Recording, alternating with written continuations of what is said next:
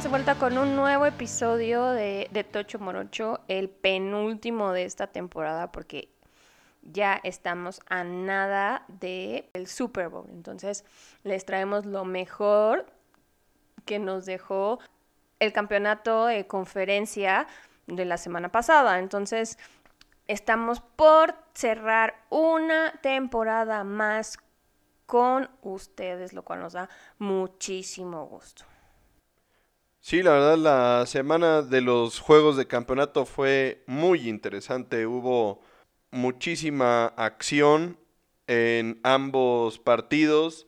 Los dos pintaban para hacer tremendas competencias entre cuatro equipos que merecidamente estaban en estos partidos, pero los detalles se los contaremos más adelante. Igual, como siempre, en todas las semanas traemos algunas noticias, ya que hubo varios movimientos interesantes tanto por jugadores como en el tema de coaches. Finalmente ya ahora que la gran mayoría de los equipos están en periodo de off-season, pues ya se han ido llenando algunas de las vacantes de head coaches y de coordinadores que hay en la liga y les vamos a platicar sobre todo esto. Bueno, empezamos ya con las noticias. La primera que les traemos es que el quarterback de los Chargers, Justin Herbert, se sometió a cirugía del hombro izquierdo el miércoles de la semana pasada. Se espera que esté listo para el inicio del programa de la off-season en abril. Obviamente, él estaba convocado a los Pro Bowl Games, pero con esta situación no va a poder participar. También tenemos noticias sobre Kyler Murray, quien recordemos sufrió una lesión bastante complicada en la rodilla, sufrió una ruptura del ligamento cruzado que también le provocó daños en los meniscos y bueno, él se tuvo que someter a una cirugía para poder reparar esta lesión y como resultado pues no se espera que esté disponible para el inicio de la temporada 2023. Existe la posibilidad de que se pierda, de hecho, hasta la mitad de la temporada. Y esto obviamente también es un tema bastante importante para conseguir un coach. O sea, ¿a qué coach le vas a vender la idea de que tu coreback titular en el que invertiste una cantidad estratosférica de dinero, pues no va a estar disponible hasta la mitad de la temporada. Entonces, esto obviamente está pesándole un poco a los Cardenales de Arizona y su búsqueda de head coaches. Y siguiendo con el tema de los corebacks y algo que comentaremos más adelante a la hora de analizar los juegos de conferencia, pero que es muy relevante mencionar porque van a tener que hacerse algún tipo de limpia porque no es posible que esto haya pasado, ¿no? Y hablamos de la situación de los corebacks de los 49ers quienes perdieron a su tercer quarterback, Brock Purdy, y a su cuarto quarterback en el mismo partido. Brock Purdy sufrió una ruptura completa del ligamento del codo con el que lanza en el primer cuarto. Obviamente él está buscando una segunda opinión pero la esperanza es que puedan hacerle una reparación al ligamento en lugar de una reconstrucción completa. En el primer caso, esto le permitiría estar listo para el inicio de los training camps, porque el timeline para una cirugía de reparación son seis meses, ¿no? Entonces, esa podría ser la única buena noticia que podrían recibir respecto a la situación de Brock Purdy. Los 49ers y pues hay que esperar a ver qué noticias nos tienen. Que de hecho e, este tema es bastante complicado. Como ya mencionaste, él está buscando una segunda opinión, pero esto, esto puede ser complejo, puede ser una situación que de hecho hasta podría causarle disgusto a San Francisco porque esta lesión que él sufrió es muy común en los pitchers en el béisbol para aquellos que, son fan de, del béisbol también, Habrán escuchado de la cirugía de Tommy John, que es muy común en los pitchers. Es la cirugía que se utiliza para reconstruir el ligamento del codo y esa cirugía usualmente tiene un timeline para la recuperación de 12 meses. El hit rate de esa cirugía usualmente es de alrededor del 85 al 90%. Entonces, tiene mayor probabilidad de quedar bien después de una cirugía como la de Tommy John, pero obviamente el tiempo es bastante más largo. Entonces, la decisión al final de cuentas la debería de tomar él, pero tal vez esa decisión no le parezca muy atractiva a los 49 de San Francisco. No, y a él tampoco, ¿no? Obviamente, pues ya estamos en la época en, en, la que la salud es primero por todas las cosas que hemos visto, pero se puede extender esta recuperación a 12 meses, pues no es algo que quieres escuchar en, tu primera temporada, ¿no? Porque a fin de cuentas, pues estás empezando, o sea, fuiste Mr. Irrelevant porque nadie creía en ti, hiciste cosas que nadie esperaba que hicieras con un equipo en el que eras la tercera opción y estar fuera un año es bien complicado, sobre todo para posiciones como corebacks. Especialmente ahorita, ¿no? Que va a haber muchísimos corebacks veteranos buscando un lugar, un equipo donde caer, que vienen varios prospectos del colegial, que tal vez no sea la mejor camada, pero pues a fin de cuentas es un, una posición muy peleada y estar fuera un año puede costarte la carrera completa.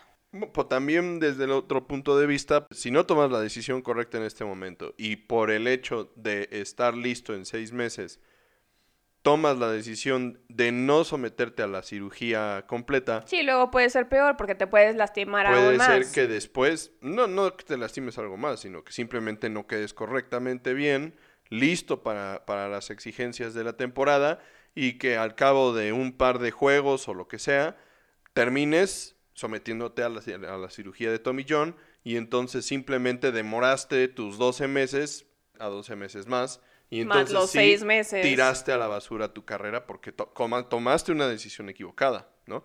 Entonces, por eso te digo, creo que la decisión correcta la tiene que tomar él y, en dado caso, a los que no les va a parecer nada interesante esto es a los 49 de San Francisco.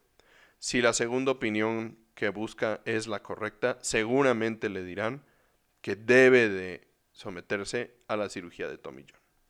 Por su lado, él, en el tercer cuarto del juego, el cuarto coreback de los 49ers, Josh Johnson, estuvo a punto de sufrir la misma lesión que Brock Purdy, porque la tacleada se vio bastante similar a lo que le pasó cuando Purdy se lastimó.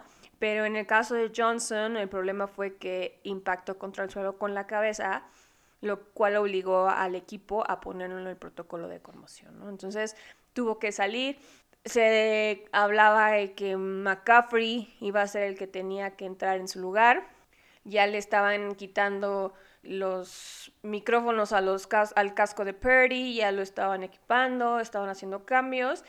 En eso llegó el medio tiempo y cuando volvimos para el tercer cuarto, Purdy regresó al campo, pero obviamente ya sabiendo lo que sabemos de su lesión, pues claramente no pudo hacer nada, ¿no? O sea, no tenía forma de lanzar, puros pases cortos, cortos, sin fuerza, con lo que no podía lidiar, ¿no? Entonces, pues no, no fue un buen día para los 49ers, pero pues de esto hablaremos más adelante.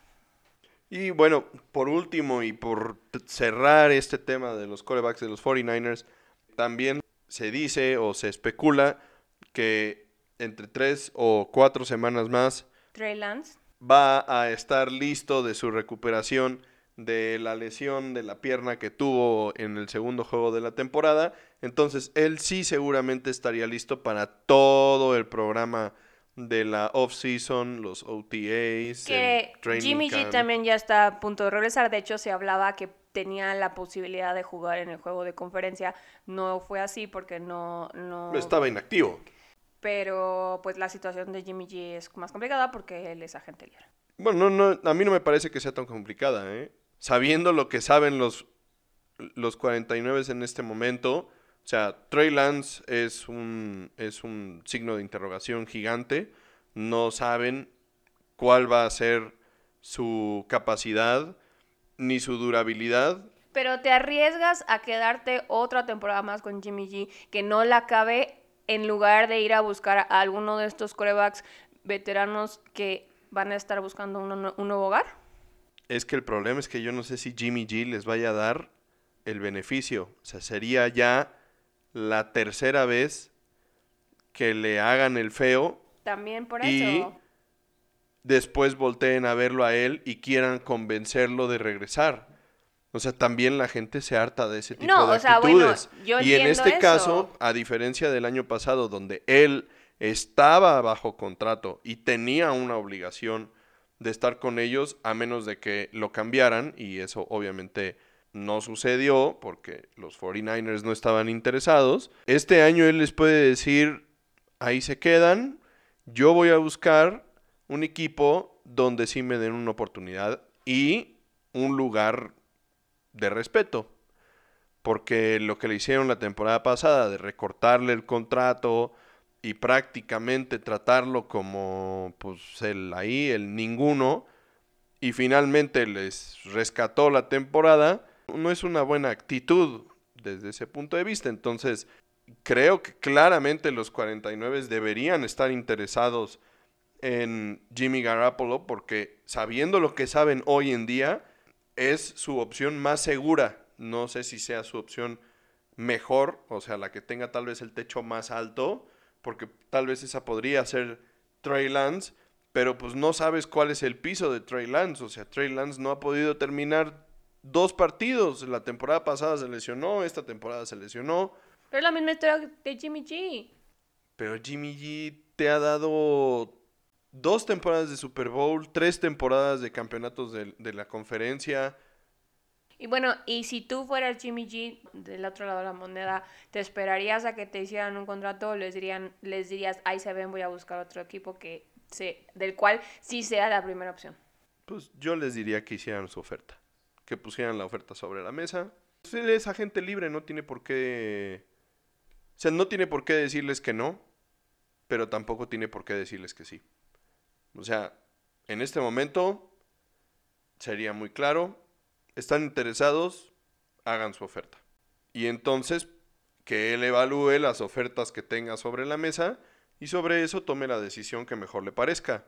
Si al final de cuentas la mejor decisión es mantenerse donde él está ahorita, porque obviamente eso tiene sus beneficios, claro que no te vas a mudar, él no es un hombre de familia, pero no te vas a mudar, estás cómodo donde estás, es San Francisco, conoces el staff de cocheo, conoces el sistema, etcétera, etcétera. Pero, ¿quién quita y, y, Houston le hace una buena oferta? ¿O Carolina le hace una buena oferta? ¿Tampa Bay le hace una buena oferta? Y pues al final de cuentas, o sea, él, él ha demostrado que tiene capacidad para ser un coreback titular y un coreback de Super Bowl. Y, y no hay muchos de esos. Y, y, por otro lado, pues sí hay, sí hay lugares donde, donde puede ser atractivo. Atractivo es en todos lados. Vamos a hablar un poco más adelante de la situación en Houston, pero ahí tiene alguien que conoce. En, en, en Carolina, Frank Reich es un, es un coach que ha hecho muy buen trabajo desarrollando corebacks. Tampa Bay es un lugar donde estuvo Tom Brady y el sistema que utilizaba Tom Brady en Patriotas es el mismo que utilizaron en Tampa y es el que él tuvo mientras estuvo junto con, con Brady en Nueva Inglaterra. Entonces, hay, hay opciones, la verdad. Y creo que él va a ser uno de los corebacks más buscados esta agencia libre. No me sorprendería que terminara en algún otro lado de titular. Y bueno, hablando de Tom Brady Tampa Bay, hoy en la mañana, aprovechando que... Es miércoles. Y se cumplían ocho años de que él ganara otro anillo del Super Bowl en aquel Super Bowl tan doloroso para mí, que además coincide con la sede del Super Bowl de este año, anunció por segunda ocasión su retiro. Él dice que esta es la buena. De hecho, el video que él subió a sus redes sociales, al final se ve ya con ojito Remy, ya está a punto de llorar y por eso corta el video. Esperemos que no sea otra situación de estas de Pedro y el lobo de ajaja, se la creyeron. O de esta situación que le esté copiando ya a Aaron Rodgers porque ya le gustó ser el centro de atención. Pero si todo se queda como amanecimos hoy, no volveremos a ver a Tom Brady jugar.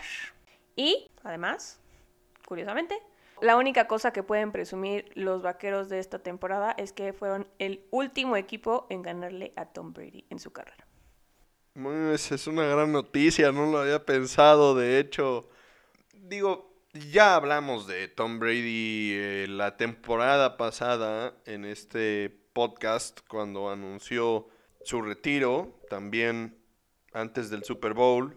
Y la opinión en general es la misma, ¿no? O sea, al final es difícil argumentar que no es el más grande jugador de todos los tiempos de la, de la NFL. No es el jugador más popular de todos los tiempos.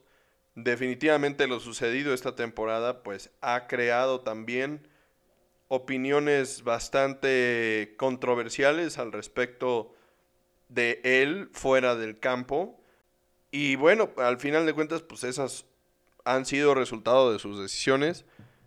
Pero definitivamente, pues es uno de los más grandes. Y dejar de, verlo en un campo de, de fútbol americano será algo complicado y, algo nuevo para muchos, o después de más de 20 años de carrera, pues hay chavos que nacieron con Brady jugando y hasta el día de hoy no conocen una NFL sin Tom Brady, ¿no? Y entonces, este es el, el amanecer de una nueva era, ¿no? Como dices, si todo se mantiene como como lo encontramos hoy en la mañana. Lo que sí podemos decir es que seguramente en, dentro de cinco años, cuando sea la elección al Salón de la Fama, pues nos encontraremos con seguro dos nombres en esa lista. JJ Watt y Tom Brady serán first ballots y tendremos pues un speech de inducción al Salón de la Fama que incluya a estos dos excelentes jugadores de fútbol americano. Y bueno, pues justamente como, como bien decías, hablando de, de corebacks y de los 49, una de las opciones que se había rumorado o manejado para los 49 era justamente que Tom Brady regresara a su casa, porque él es oriundo de, del norte de California, y pues se hablaba de que podía terminar como como una de las opciones para los 49. Esa opción, por lo menos en este momento, ya no existe. Bueno, la siguiente noticia que les tenemos también es de un jugador que estuvo lidiando con lesión durante toda la temporada. Que lo conoces bien, o sea, te tocó vivir a través del Via Crucis de la temporada. Sí, desgraciadamente me toca a mí decir esta noticia que no me parece lo más chistoso del universo pero el corredor de Indianapolis, Jonathan Taylor, se sometió a cirugía de tobillo después de batallar con dolores toda la temporada tras una lesión en la semana 4. No quiso dar un tiempo para su recuperación porque dice que ahorita se va a enfocar en estar bien, tanto física como mental y emocionalmente, que esa es su prioridad y que va a tomar las cosas día a día y paso a paso y que cuando esté listo va a dar algún timeline para su regreso esperemos que se recupere al 100. Es un excelente corredor. Le va a hacer muchísima falta a los Colts, quienes aún no definen quién va a ser su head coach y seguramente la salud de Jonathan Taylor será uno de los temas más importantes sobre la, sobre la mesa de negociación. Y hablando de negociaciones, se anunció el lunes de esta semana que el tope salarial para la temporada de 2020 2023 se incrementará a 224.8 millones de dólares por equipo. Esto significa un aumento de 16.6 millones por encima del tope salarial de esta temporada de 2022.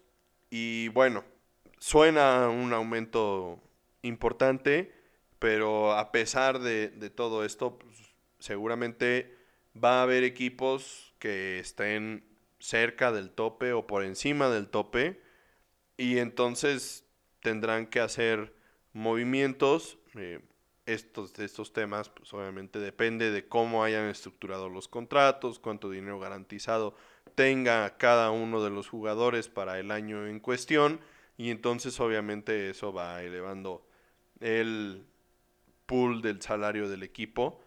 Los equipos tienen hasta el 15 de marzo de 2023 para estar por debajo del tope salarial y esto obviamente implica hacer movimientos cortes, reestructuras, varios, varios temas eh, importantes. Entonces, es parte de todo el movimiento de la agencia libre que se hace cada año. Pero bueno, esta información es importante. Digo, normalmente el, el tope salarial se mueve dependiendo de los ingresos que se generan en el año y de los contratos que se tienen, entonces. No, y además esto también se vio influenciado por el juego adicional que se agregó a la temporada. Entonces, pues sí, e, e, esto parece ser algo que va a seguir siendo recurrente, va a haber cada vez un tope salarial más alto, aunque este haya sido el, el récord de la historia de la NFL, ¿no? Pero pues esto es algo que vamos a seguir viendo y, tiene toda la lógica del mundo, ¿no? Bueno, ahora vamos a pasar a hablar sobre algunas de las contrataciones y noticias respecto a los coaches y las vacantes que hay a lo largo de, de la liga.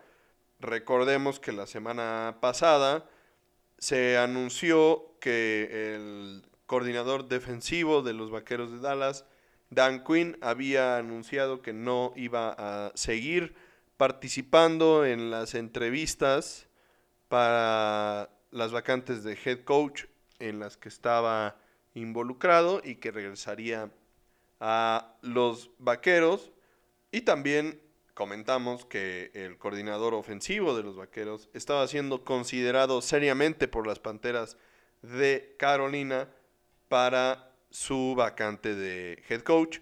Bueno, pues al final se decidieron las Panteras por el ex coach de los Colts, Frank Reich, como ya habíamos comentado, y dejaron que Kellen Moore regresara a los Vaqueros para que finalmente el domingo los Vaqueros anunciaran que no iban a seguir con los servicios de Kellen Moore y que de forma amistosa y mutua habían acordado terminar con su relación laboral y le habían dado oportunidad a Kellen Moore de empezar a buscar oportunidades para coachar en otro equipo y rápidamente los Chargers de San Diego van a atar a Justin Herbert con Kellen Moore y le van a dar a él la responsabilidad de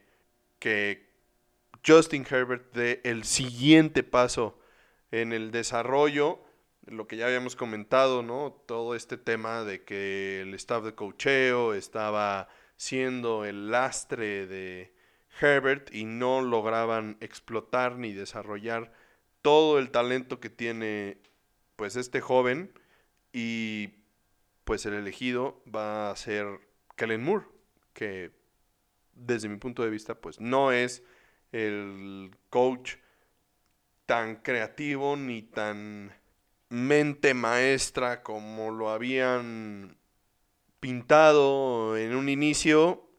Lo que, lo que sí voy a decir en defensa de Kellen Moore es que en su paso por Boise State cuando fue jugador de colegial.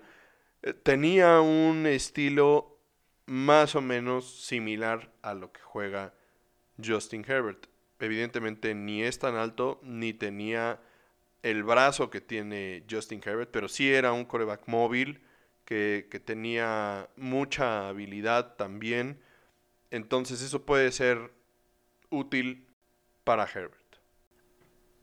Otro equipo que también ya tiene un nuevo integrante en su staff de cocheo son los Dolphins, quienes contrataron al ex head coach de los Broncos, Big Fangio, como su coordinador defensivo por tres años, con un contrato que lo hace el coordinador mejor pagado de la liga. Era el candidato más buscado por todo el currículum que trae y aunque es del otro lado del balón, los Dolphins sí están también en una situación complicada que a lo mejor esta contratación les puede levantar un poco la moral y darles un poco de esperanza para la siguiente temporada porque como bien dices están en una situación que no es muy atractiva para, para coaches y para otros jugadores porque por si no sabían, por si no se acuerdan, Tua Tonga Bailoa sigue en el protocolo de conmoción un mes después de haber sido puesto por segunda ocasión en el protocolo, lo cual no pinta bien para su situación. Entonces, esta contratación es muy buena para ellos, pero pues van a tener que pelear contra muchas otras cosas en esta offseason. Y una de las noticias más, más importantes y uno de los candidatos más buscados en este ciclo del carrusel de cocheo, pues es justamente Sean Payton, quien hasta hace dos años era el head coach de los Santos y quien se retiró para la temporada que está terminando, finalmente consigue un nuevo trabajo. Este será como head coach de los Broncos de Denver para que los Santos dejaran que Peyton se fuera a los Broncos. Buscaron recibir algunos picks del draft y pues los Broncos tuvieron que dejar ir su selección de la primera ronda de este draft de 2023 y un pick de la segunda ronda de 2024 para que los Santos accedieran que Peyton se fuera como head coach. Y bueno, la verdad es que en este caso sí, Sean Payton es una de las mentes maestras de la ofensiva. Recordemos el cambio total que, vimos con los Santos. antes de Sean Payton, los Santos habían sido una de las franquicias perdedoras por excelencia de la NFL. Y cuando llegó él y Drew Brees, le cambiaron la cara a la franquicia. Y pues uno de los temas por los que yo creo que eh, esta contratación no es nada mala es justamente por eso. Las características de Russell Wilson y de Drew Brees en este momento son muy similares. Drew Brees nunca fue un coreback tan móvil como lo fue Russell Wilson al inicio de su carrera en la NFL, pero ya ahorita Russell Wilson no es el mismo que hace ocho años, como decías tú, que, jugó el Super Bowl por segunda ocasión con Seattle, ¿no? Entonces ya no es un coreback tan móvil, sí es un coreback que tiene una altura similar a la que tenía Drew Brees y sean Payton logró construir una ofensiva alrededor de él que le permitía ser muy exitoso. Entonces, creo que, esto es parte de lo que. de los retos a los que se va a enfrentar Sean Payton con Russell Wilson. Y obviamente va a buscar cambiarle la cara completamente a esta ofensiva que fue desastrosísima algo que podría ser importante es que conservaran a su coordinador defensivo, quien ha estado también en este ciclo, pero no ha concretado aún nada, entonces puede ser que, que se mantenga en Denver y entonces que la defensiva se mantenga como una unidad fuerte y no tenga tanto cambio el equipo, ¿no? Otro equipo que está estrenando head coach son los Texans por millonésima ocasión en pocas temporadas. Este es su, su cuarto head coach en cuatro años. Y para cubrir esta vacante contrataron a uno de los candidatos que más había sonado. Y estamos hablando del coordinador defensivo de los 49ers, de Miko Ryans, quien jugó toda su carrera en Houston como linebacker, siendo uno de los jugadores más importantes de esta franquicia del lado defensivo cuando todavía estaba JJ Watt. Ryans fue uno de los grandes líderes de los Tejanos, uno de los mejores jugadores defensivos que ha tenido la franquicia, recordemos la más joven de la liga, y también como coach, digo, su crecimiento ha sido exponencial. Él se quedó como coordinador defensivo en San Francisco después de que saliera Robert Sala hace dos temporadas para convertirse en el head coach de los Jets y pues él ha sido responsable de el crecimiento y el desarrollo de algunas de las estrellas de esta defensiva como es Fred Warner, Jimmy Ward, ahora este año Talanoa Jufanga y por supuesto también Nick Bosa, aunque de forma tal vez indirecta, pero, pero él ha sido una parte central de esta defensiva y bueno, el, premio en este momento pues es esta oportunidad de convertirse en el head coach de la franquicia que le dio una oportunidad en la liga. Y bueno, pues vamos a empezar a platicar sobre los partidos de la ronda de campeonatos de conferencia de este 2022 y vamos a empezar con el campeonato de la conferencia nacional que francamente inició como un partido muy interesante pero pues terminó siendo un juego dominado por las Águilas de Filadelfia quienes se llevaron el campeonato de la conferencia nacional por un sólido marcador de 31 a 7 sobre los 49 de San Francisco, quienes no tuvieron a Brock Purdy a partir de la segunda serie ofensiva del partido, como ya lo había comentado Daniela. Y pues la realidad es que si no eres fan de las Águilas de Filadelfia, este fue un partido extremadamente difícil de ver porque pues solo hubo un equipo en el campo prácticamente por tres de los cuatro cuartos y el dominio pues fue brutal. Sí, había muchas expectativas sobre este juego.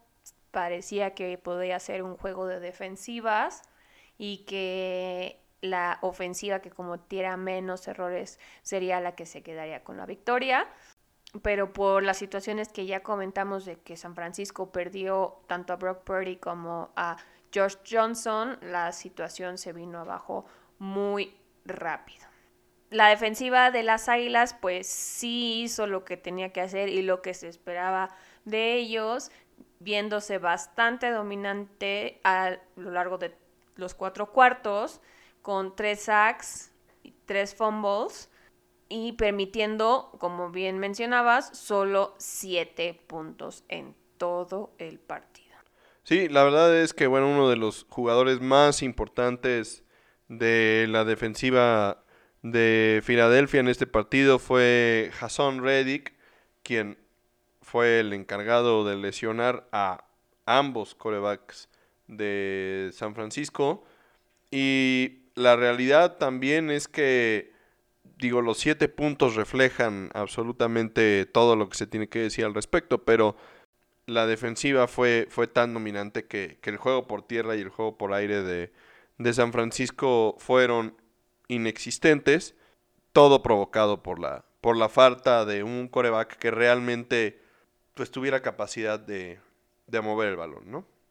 La verdad es que cuando Purdy tiene que regresar al partido, como ya comentamos, no podía hacer nada, entonces los 49ers se enfocaron en el juego por tierra y en pases cortos, lo cual los volvió bastante predecibles y para esas alturas del partido ya no había cómo salir de el hoyo que habían cavado desde el principio del juego. ¿no? Por su parte, su defensiva, al no tener apoyo de la ofensiva, claramente se cansó y tampoco pudo detener a la ofensiva de las Águilas, quien tuvo un juego bastante balanceado, que aunque por las estadísticas que tuvo Jalen Hurts podríamos creer que no hicieron mucho uso del juego por aire porque Hurts tuvo solo 121 yardas por pase sin touchdowns, pero sin intercepciones. Y los cuatro touchdowns que anotó Filadelfia fueron por la vía terrestre, ¿no? Pero a fin de cuentas consiguieron la receta y el balance perfecto para dominar 100% a los 49ers. Es, es importante y, la comparación es bastante inútil en este sentido, pero recordemos la semana pasada lo que comentábamos del juego por tierra de Filadelfia, que había tenido más de 200 yardas y que eso era pues una anomalía completamente en la NFL de hoy. A pesar de, todos los males y de la falta de una ofensiva que pudiera hacer algo, en este partido la defensiva de los 49 solamente permitió 148 yardas por tierra a las Águilas de Filadelfia, que habla de lo dominante de la defensiva de San Francisco. Bien pudieron haber permitido ya para el tercero o el cuarto cuarto todas las yardas por tierra del universo pero no fue así. Y esta es la, la, un punto importante de todo esto, ¿no? O sea, realmente Filadelfia es un equipo corredor 100% y esa va a ser la clave para el, para el Super Bowl. Al final no hay mucho más que decir sobre este partido. Desafortunadamente las lesiones de, de, de Brock Purdy en, en particular hace la diferencia mientras él estuvo en el campo, el partido estaba bueno, estaba cerrado, iban 7-7, las cosas parecía que podían ser de ida y vuelta y al final la lesión lo cambió todo. Y bueno, este partido entonces nos regala la primera mitad de el Super Bowl. El Super Bowl. Entonces pasamos a el campeonato de la conferencia americana, donde se enfrentaron los Bengals contra los Chiefs en Arrowhead para definir al siguiente participante del Super Bowl. Y este juego, que era pues el que más llamaba la atención de los dos esta semana, y el marcador también lo refleja, porque fue un juego muy, muy cerrado en el que cualquiera pudo haber ganado este partido, porque los Chiefs se quedaron con la victoria 23 a 20. Obviamente, llegábamos a este partido especulando qué iba a poder hacer Patrick Mahomes con la lesión de tobillo que ya habíamos mencionado, ¿no? Y si lograría estar listo para el partido, en qué condiciones iba a llegar porque como habíamos mencionado, no sabía si iba a poder entrenar. Finalmente el primer día de entrenamiento fue el miércoles de la semana pasada. Sí se presentó, sí entrenó, no estaba corriendo, estaba pasando, estaba haciendo drills, estaba haciendo ejercicios que no le pusieran tanto estrés al tobillo, pero pues sí tuvo algunas repeticiones.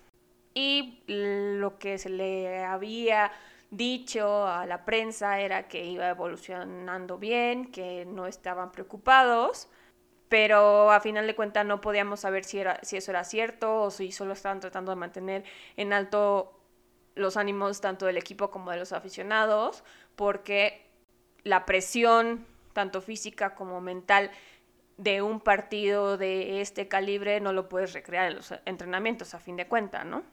Y al principio de este partido parecía que no nos habían mentido, parecía que sí estaba, si no al 100%, lo suficientemente bien para plantarse en el campo y representar un peligro para los Bengals, ¿no?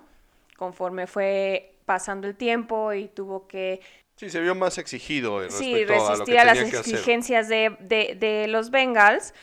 Empezamos a ver que tal vez esta no era la historia completa, ¿no? Y, y sí, porque sí lograron llegar. Obviamente, pues los Bengals tampoco pudieron aprovechar tanto esta situación porque si lo hubieran presionado un poco más, tal vez esta situación hubiera cambiado el rumbo del partido un poco más temprano y entonces hubieran tenido chance de despegarse en el marcador. Desafortunadamente para los Bengals no fue así en esta ocasión. Sí, Mahomes realmente tuvo un buen juego y, se le vio físicamente bien. No podemos decir que al 100. En algunas ocasiones sí se vio que, que cojeaba, que le molestaba. Pero en general, la verdad es que fue el Mahomes que hemos visto durante toda la temporada. O sea, hizo unas jugadas impresionantes y también las estadísticas respaldan el buen desempeño que tuvo en el partido. 326 yardas por aire y dos touchdowns sin intercepciones. Y la verdad es que el juego por tierra de los, de los jefes también es pobrísimo. O sea, 42 yardas en el partido no son nada. Entonces el, el peso de, de, este juego se recargó 100% en Mahomes y, él dio un paso al frente y sacó las castañas del fuego. Por su parte, los receptores de, los Chiefs dejaron mucho que desear, no por su mal desempeño, sino por estar tan vulnerables a las lesiones. Eh, ya sabemos que Michael Hartman ha estado recuperándose de una lesión y no está al 100%. Juju Smith-Schuster salió del partido lesionado y solo tuvo una recepción en todo el partido.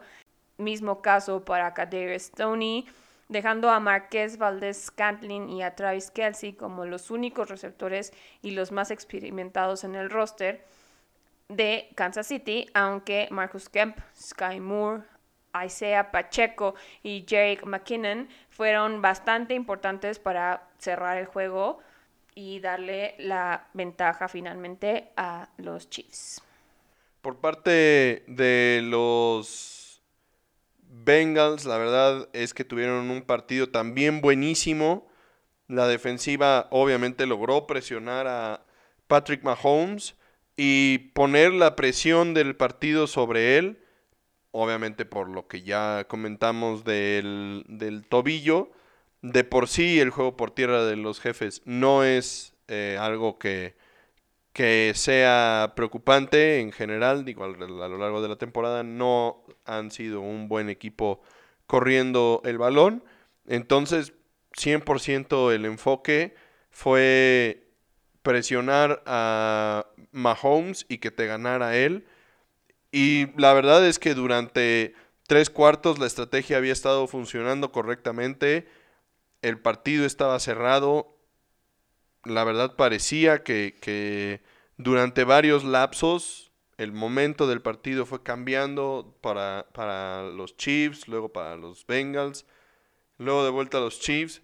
Y realmente parecía que, que el equipo que tenía el sartén por el mango eran los Bengals y que obligarían a que se fueran a tiempo extra y que seguramente podrían ganar en tiempo extra ya por el desgaste físico también de Mahomes, pero al final...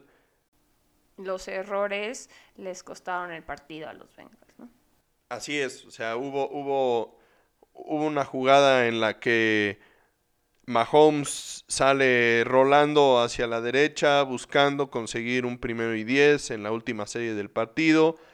Y, y al momento de, de, dar el paso ya fuera del campo, el linebacker Osei de, de, los Bengals lo empuja claramente fuera del campo y obviamente eso trae consigo su castigo de 15 yardas que pone a los Chiefs en posición de patear el gol de campo de la victoria y finalmente pues, Harrison Butker lo consigue y es la diferencia en el partido, ¿no? Y así como eso, pues hubo varios temas durante el partido.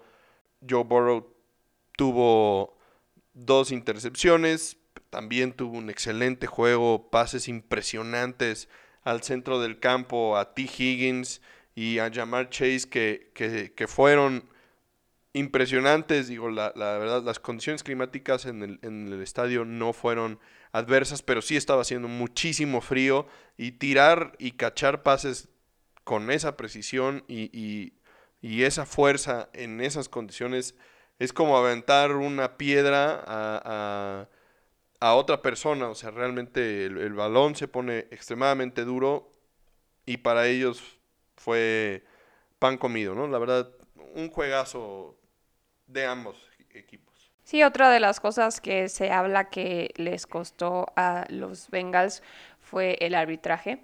Hubo varias decisiones que dejan mucho que desear y de las que se ha hablado muchísimo después de este partido. Cosas como que la jugada en tercer down no valiera cuando ya tendría que haber sido cuarto down y, los Bengals habían parado a los Chiefs y resulta que no, que este hay que repetirla porque pues sí, ¿no? Y entonces les dan una otra, segunda oportunidad y como Mahomes si le das si le das una segunda oportunidad te la va a hacer, se las hizo y mantuvo el drive vivo y consiguió puntos y realmente en ese drive no consiguió puntos, terminaron pateando el balón, pero sí obviamente eh, el tema del arbitraje fue controversial. Y como esa hubo varias. Esa fue la más obvia. Esa fue la, la más cuestionable completamente porque fue muy extraño ver que se jugara un down y luego lo repitieran aparentemente sin ninguna razón. Después se explicó claramente por qué lo, lo hicieron y por qué el proceder fue así.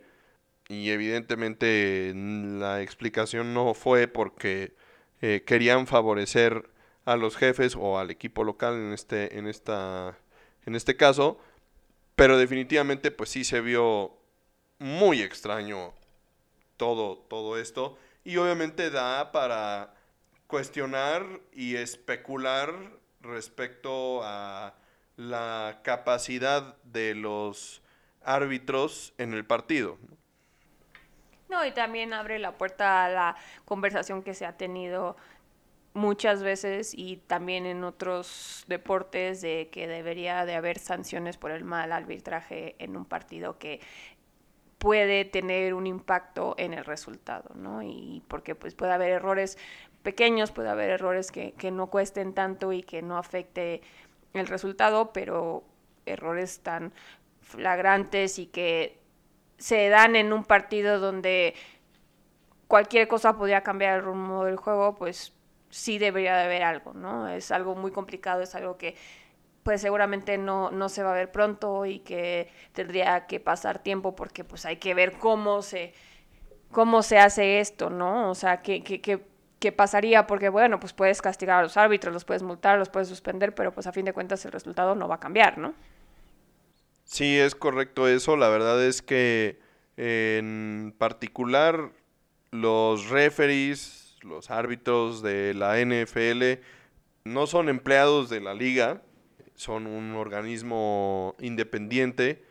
También, por otro lado, históricamente no han sido empleados de tiempo completo, es decir, que pues cuando no hay temporada no hay arbitraje y por lo tanto, y este ha sido uno de los temas más criticados, pues no hay un programa como tal de mejoramiento o de seguimiento durante la off-season sobre el arbitraje. simplemente pues, cuando no hay temporada, obviamente hacen algunas juntas y reuniones en las que organizan cómo va a ser el, arbitraje para el año siguiente, pero realmente no, es un trabajo de tiempo completo en el cual, pues, obviamente cuando no hubiera temporada, pues habría algunos temas que, que podrían eh, ejecutarse para que mejoraran las condiciones.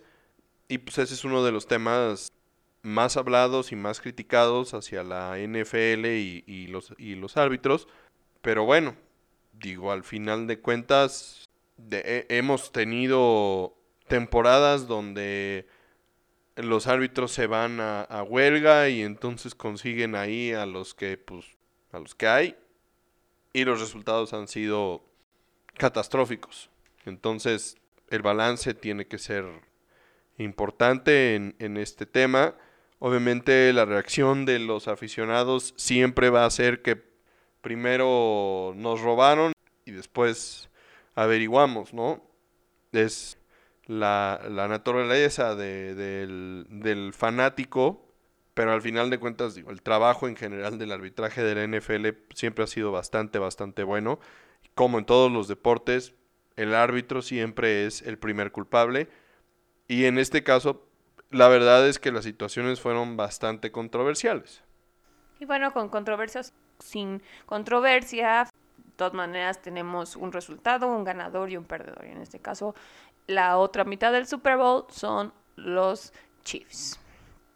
Obviamente hay que estar pendiente dentro de dos semanas de el resultado que se pueda dar entre los Chiefs y las Águilas de Filadelfia. Y en el Inter tenemos los Pro Bowl Games, el nuevo formato de este juego de Pro Bowl que durante muchos años solo enfrentaba a la conferencia a los mejores jugadores de la conferencia americana contra los mejores jugadores de la conferencia nacional, o también temas muy controversiales porque las votaciones se cortan en algún momento de la temporada y entonces si tienes una segunda mitad muy buena pues ya no te cuenta para ver si participas o no participas, pero bueno, eso es una historia para otro momento, ¿no? En esta ocasión los Pro Bowl Games van a ser en Las Vegas y el nuevo formato incluye otra vez pruebas de agilidad,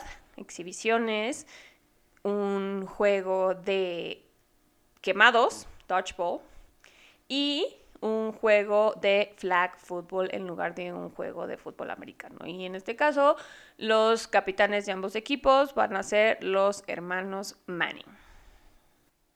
La verdad es que los hermanos Manning se han vuelto estrellas de televisión, son celebridades dentro y fuera del campo, dos personas que no solamente tienen obviamente el background de sus carreras como jugadores de la NFL que los respaldan, sino que también tienen esta personalidad en la televisión que los hace muy atractivos porque carismáticos. son carismáticos, porque pues, tienen buena onda, una facilidad como para todo público que ha abierto la puerta a que programas como el nuestro existan en las que eh, pues dos personas que, tienen una, relación fuera de, los micrófonos pues tengan un, programa donde puedan discutir y, y, expresar sus opiniones y los puntos de vista de ambos a pesar de que estos no sean de expertos como tal. Eh, y, ha sido un éxito el, programa de los Manning en, ESPN durante las transmisiones del Monday Night y les ha traído y les ha abierto las puertas a este tipo de oportunidades como es ser los capitanes de los Pro Bowl Games para este año. Y si tenían duda de si ver o no ver los Pro Bowl Games, les recomendamos verlos porque por si no les habíamos comentado, la capitana del equipo de flag football mexicano de las campeonas mundiales va a participar en el equipo de cocheo de una de las conferencias, ¿no? Entonces esto pues trae mucha expectativa también para el deporte nacional y porque además es una muy buena forma de reconocer el esfuerzo de estas jugadoras y que además se ha hecho a través de toda la temporada, ¿no? Ya, ya les dieron un reconocimiento en algún partido, ya las han entrevistado en el canal de la NFL, entonces este es un paso más para que México esté en el panorama mundial del fútbol americano. Y bueno, hablando y haciendo un paréntesis sobre los mexicanos, también es importante mencionar que al terminar la temporada con los Vaqueros, Isaac Alarcón firmó un contrato para el año siguiente, ya fuera del International Player Pathway Program, Y esto es una buena señal de que él se pueda mantener en el equipo para la temporada siguiente. Todavía no se sabe, por supuesto, si va a ser parte del roster activo o no, pero sí es una buena señal de que va a participar con los vaqueros durante todo el programa del Love Season y los OTAs. Que también ya es su última oportunidad, ¿no? Porque ahora saliendo ya del programa del International Pathway Program, ya lo pueden cortar y ya lo pueden... Sí, sí, por eso, o sea, esa es, esa es la parte importante de, de, la noticia, pues, o sea, que este es un paso hacia adelante porque, pues, esta era la, la prueba, digamos, de fuego para los vaqueros, em, de, de si seguían adelante con, est con este tema o si ya habían visto suficiente de Isaac y lo dejaban salir del programa y que se volviera un agente libre, ¿no? Y que pues, él buscara eh, una oportunidad con algún otro equipo ya de forma normal, ¿no? Entonces este sería el primer contrato de, de él fuera del programa y por lo tanto pinta bien, va a ser parte de toda la, pues el, programa del off-season, los OTAs, todo el, todo el tema previo al training camp y ya para entrar al training camp, pues entonces se, se, va a evaluar si se va a quedar en el equipo, si no, si va a formar parte del, del equipo de prácticas, pero reiteramos, ¿no? O sea, este año ya no, ya no tiene ese pase directo al equipo de prácticas como había tenido antes, o sea, para que los vaqueros lo metan al equipo de prácticas, lo tendrían que cortar como tal, y entonces él pasaría a un proceso de waivers donde cualquier equipo podría eh, poner un claim y llevárselo. Y si pasa ese proceso de waivers, pues entonces ya los vaqueros podrían ponerlo en el equipo de prácticas, ¿no? Entonces, ya como cualquier otro jugador de la NFL, entonces es una buena noticia, es el siguiente paso y habrá que seguir monitoreando la situación el año que entra y ver qué es lo que le depara el futuro a Isaac Alarcón. Y bueno, regresando a el tema del Super Bowl, tenemos también un par de cuestiones importantes y puntos que vemos que se tienen que cumplir para el éxito de uno o u otro equipo, ¿no? Dependiendo de, de quién estemos hablando, ¿no? Y, y, es como el preview que les vamos a dar para el Super Bowl. Tal vez la siguiente semana les hagamos un episodio más completo sobre el Super Bowl. No les podemos prometer nada en este momento, pero les vamos adelantando algunas cosas, ¿no? Y empezamos por el punto más importante, me parece, que es la situación de los corebacks de ambos equipos, ¿no? O sea, los dos corebacks, tanto Patrick Mahomes como Jalen Hurts, tienen que tener su mejor día para que su equipo tenga una posibilidad de levantar el trofeo Lombardi, ¿no? O sea, esto significa que Patrick Mahomes tiene que estar, si no al 100%, porque eso es prácticamente imposible en este momento, estar a un buen nivel y estar lo suficientemente bien para aguantar lo que la defensiva de las Águilas de Filadelfia le pueda mostrar, ¿no? Y por otro lado, Jalen Hurts tiene que hacer historia, tiene que tener un nivel altísimo para también ponerse frente a la defensiva de Kansas City. Por el lado de las defensivas para las Águilas, obviamente presionar e incomodar a Patrick Mahomes es la parte primordial porque tienen que probar que Mahomes y su tobillo estén en condiciones de dar un gran partido y obligarlo a dar ese paso al frente. Y por el lado de la defensiva de Kansas City, ha mejorado muchísimo en la segunda mitad de la, de la temporada y más que nada en los playoffs. Y deben de mantener ese buen nivel. Chris Jones de los jefes ha sido un tremendo jugador en esta postemporada y básicamente pues, van a ser los responsables de, de, tener al mejor juego por tierra de la liga y, y, de encontrar la manera de hacerlo. Van a tener que ser muy, muy disciplinados para poder contener a, Jalen Hurts y a sus corredores y obligarlos a, ganar por pase.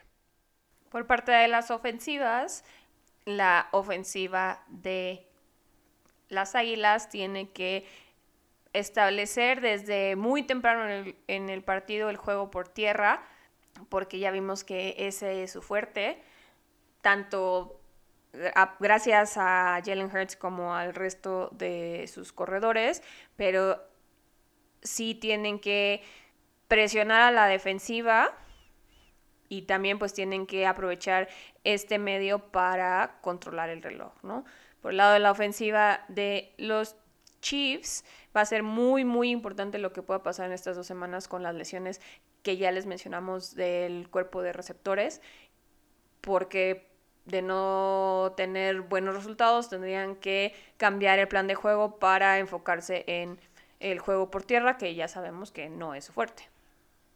La verdad, será un partido increíble con los dos equipos rankeados número uno en cada una de las conferencias llegando al gran juego. Esto es algo que no sucedía desde que las Águilas de Filadelfia fueron campeonas del Super Bowl en contra de los Patriotas de Nueva Inglaterra, todavía con Brady.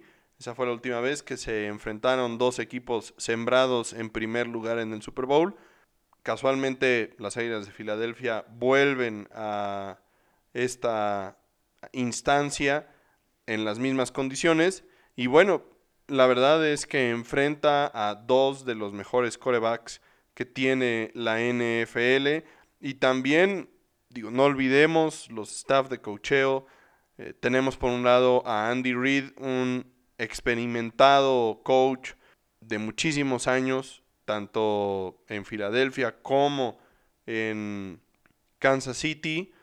Y tenemos por el otro lado a Nick Siriani, un coach que está en su segundo año prácticamente, un coach que fue criticado al inicio de su estancia en Filadelfia porque pues, la verdad es que era medio rarito, sigue siendo medio rarito, pero por lo menos los resultados ahora se han dado. Y la tercera historia extraña, vamos a llamarle, de este Super Bowl, pues es que va a ser el Kelsey Bowl la primera vez que dos hermanos se enfrentan en un Super Bowl. Hablamos obviamente de Travis Kelsey, el ala cerrada de los jefes de Kansas City, y de Jason Kelsey, el centro de las Águilas de Filadelfia. Un, sin duda, yo creo hoy por hoy, el mejor centro de la liga. Un jugador que además de todo se ha especulado que este puede ser su último partido como profesional, como jugador activo entonces será muy interesante lo que suceda entre estos dos. Lo que sí sabemos es que por primera vez en un par de años su mamá no va a tener que agarrar un avión el mismo día para ver a sus hijos jugar. Va a poder agarrar un solo avión para verlos jugar el gran juego entre ellos.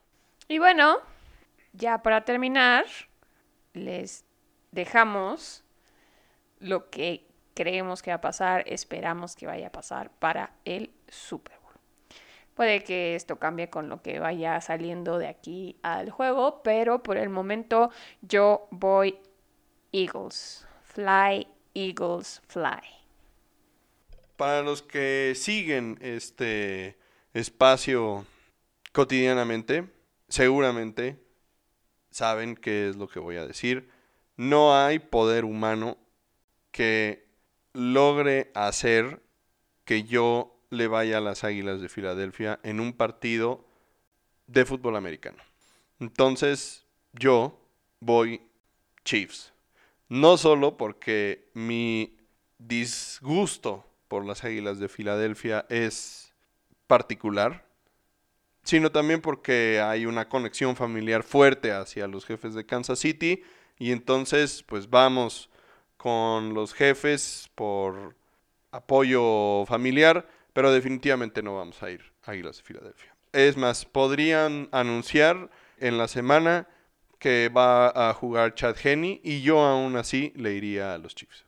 Y bueno, con esa take terminamos el episodio de esta semana. Esperemos les haya gustado. Recuerden que aunque en esta semana ya no hay juegos, sí tenemos chance de disfrutar el, los Pro Bowl Games, que probablemente vayan a estar muy interesantes y si no, por lo menos muy chistosos. Entonces, mejor guarden la carnita asada para el fin de semana de Super Bowl. Lamentablemente, como ya sabemos por los cambios que hubo en el calendario, ya en México no coincide con el puente del 5 de febrero, pero de todas maneras es un buen motivo para juntarse con otros fans del fútbol americano para disfrutar el partido más importante de la temporada, ¿no?